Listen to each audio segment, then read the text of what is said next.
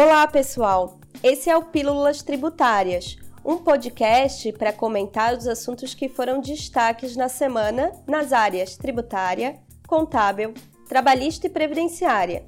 Eu sou a Suelen, consultora na área trabalhista e previdenciária. E eu sou a Tamires, advogada e consultora jurídica da área trabalhista e previdenciária. Estamos aqui hoje para falarmos sobre as novas regras de incidência das contribuições previdenciárias e das contribuições destinadas às outras entidades ou fundos sobre o valor da remuneração da mão de obra utilizada na execução de obras de construção civil e a instituição do CERO, e da DCTF Web de aferição de obras.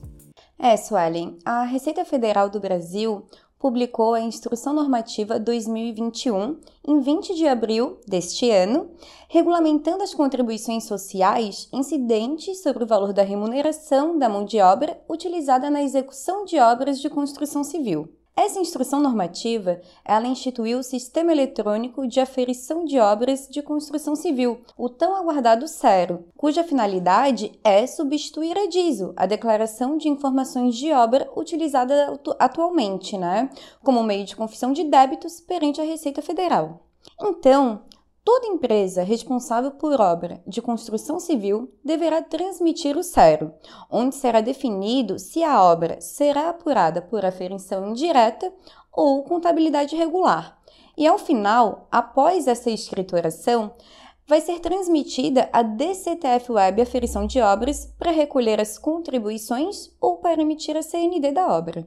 A Cero será informada com base nos valores pagos, devidos ou creditado aos trabalhadores registrados na escrituração contábil ou por aferição indireta. Essa nova normativa também traz mudanças na forma de regularizar as contribuições sociais relativas à construção civil por aferição indireta, que poderá ser com base no contrato de empreitada e na nota fiscal, na fatura ou no recibo de prestação de serviço para as obras não prediais, ou com base na área de destinação, categoria ou tipo de obra para a obra caracterizada como edificação.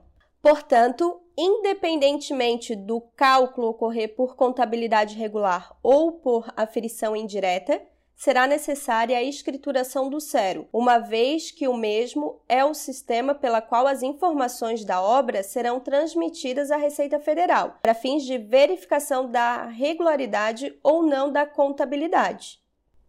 Suelen, é, tem algum contribuinte que está desobrigado a essa escrituração?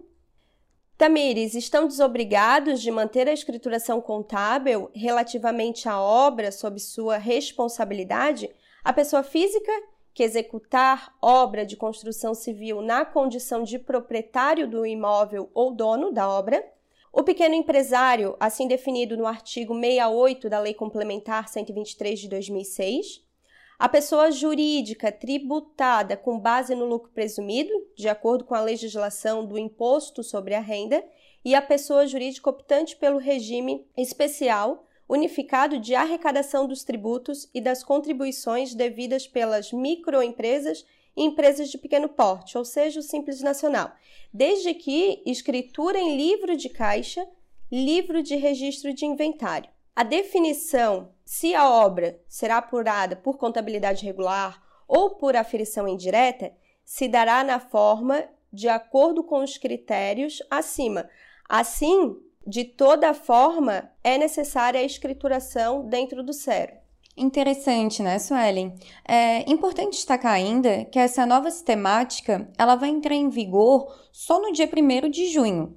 O ato declaratório executivo CORAT número 6 de 2021, publicado agora, dia 28 de abril, inclui no Centro Virtual de Atendimento da Secretaria Especial da Receita Federal do Brasil, ECAC, o serviço eletrônico para aferição de obras SERO e a declaração de débitos e créditos tributários federais previdenciários e de outras entidades e fundos via web para fins de aferição de obras, a DCTF Web Aferição de Obras, no qual o usuário poderá ter acesso por meio de certificado digital ou algumas pessoas por meio de código de acesso, quando se tratar de pessoa física, MEI, microempresa e empresas de pequeno porte, optantes pelo Simples Nacional, que tenham até um empregado. Vale lembrar que a utilização do SERO somente será permitida após a inscrição do CNO, conforme a Instrução Normativa da Receita 1845 de 2018. Obras e serviços dispensados de CNO não serão informados no SERO. As informações cadastrais relativas à obra serão obtidas de forma automática através do CNO. Assim, caso as informações não estejam corretas, poderão ser feitos ajustes por meio do SERO ou CNO. E não sendo possível, o responsável pela obra poderá requerer as correções por meio administrativo junto à Receita. Suelen, e já saiu alguma, alguma novidade sobre o manual do SERO?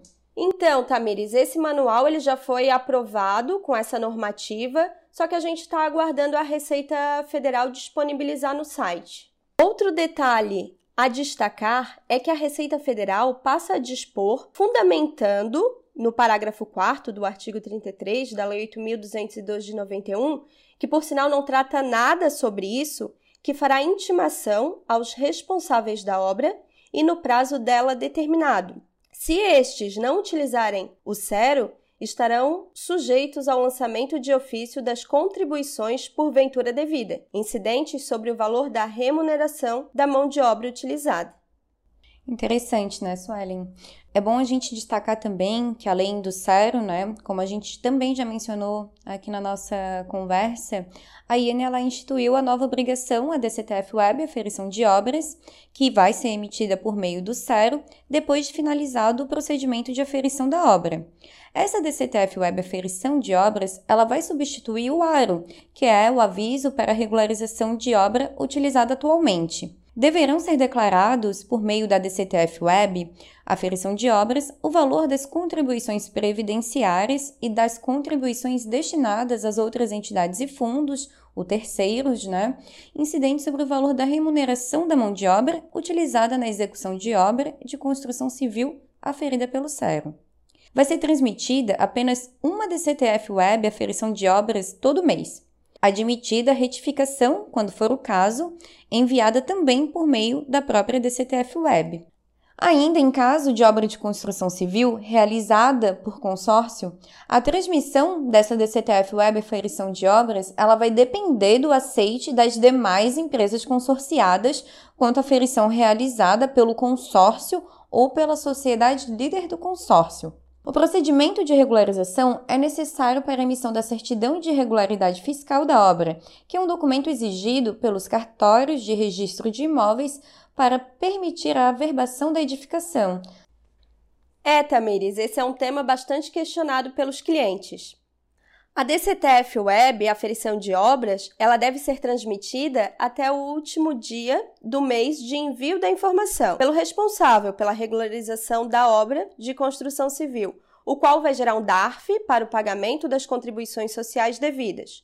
Contudo, no caso de ocorrer alteração nas informações constantes na DCTF Web, aferição de obras, como a Tamires falou, vai ser possível a apresentação de declaração retificadora, que terá a mesma natureza da declaração originalmente apresentada e vai servir para declarar novos débitos, aumentar, reduzir os valores ali informados. Lembrando que para a retificação da DCTF Web, aferição de obras, será necessário retificar previamente as informações prestadas lá no SERO, o que facilitará para os contribuintes, pois antes na DISO não permitia a retificação de informações incorretas. A DARF gerada pela DCTF Web Aferição de Obra deve ser quitada até o dia 20 do mês subsequente ao envio. Os créditos tributários não pagos até a data do vencimento serão objeto de cobrança administrativa. Os acréscimos de mora devido e, caso não liquidados, serão enviados para inscrição em dívida ativa da União. É, a Receita Federal vem tentando inovar e atualizar a forma né, de apuração desses tributos para facilitar, tentar facilitar a vida do contribuinte e possibilitar maior eficácia nos procedimentos fiscalizatórios. Com a utilização desse sistema SERO, são disponibilizadas ao contribuinte várias facilidades com o acesso por meio do portal ECAC no site da Receita sem necessidade de deslocamento até uma unidade dela, já que todo o procedimento será realmente realizado via internet, assim como a simplificação do preenchimento, aproveitamento automático desses créditos e a possibilidade de verificação automática da situação fiscal para obter as certidões relativas à aferição de obra. Verdade, Tamires. Além disso, o crédito tributário ele será apurado automaticamente na aferição pela emissão e transmissão da DCTF Web Aferição de Obras e a impressão automática do DARF. Ainda haverá a eliminação da necessidade de informar os valores de notas fiscais de aquisição do concreto usinado, utilização na obra, a integração com o Cadastro Nacional de Obras e com o Sistema de Cadastramento de Alvarás e a BITSE pelo uso das prefeituras. É, Suelen, o Cero ainda, além de tudo isso, né, que tu já mencionou, ele ainda vai possibilitar efetuar o cálculo da aferição indireta da remuneração da mão de obra utilizada nessa execução de obra de construção civil no primeiro dia do mês, independentemente da divulgação do custo unitário básico, o CUB, pelos sindicatos estaduais da indústria da construção civil, e ainda a possibilidade de verificação do cálculo efetuado na aferição indireta a partir de memória de cálculo detalhada disponibilizada no próprio sistema.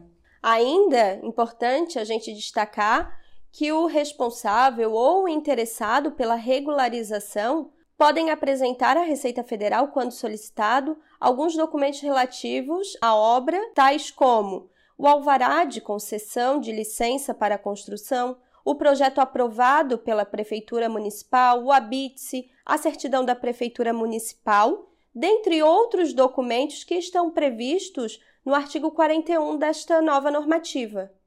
É, o responsável pela obra que apresentar informações necessárias por meio do SERO e transmitida através da DCTF Web Aferição de Obras que quitar os débitos vencidos e não tiver declaração pendente de retificação, também não tiver declaração cancelada, pode emitir as certidões relativas à obra de construção civil pela internet no próprio site da Receita Federal. Para a emissão dessas certidões, não será verificada a situação de regularidade de outros estabelecimentos e nem de outras obras que estejam vinculadas à pessoa jurídica declarante, né? As certidões emitidas pelo site da Receita vão ter validade de 180 dias contado da data de sua emissão. Outra novidade nesta IN é a previsão sobre o prazo decadencial. Ela prevê que o direito da Receita Federal constituir créditos tributários em decorrente da execução da obra da construção é de cinco anos, prazo da legislação tributária que será iniciada a contagem a partir do primeiro dia do exercício seguinte ao da entrega da declaração. Cabe ao responsável pela obra, quando solicitado, a comprovação de que a obra foi realizada total ou parcialmente em período atingido pela decadência.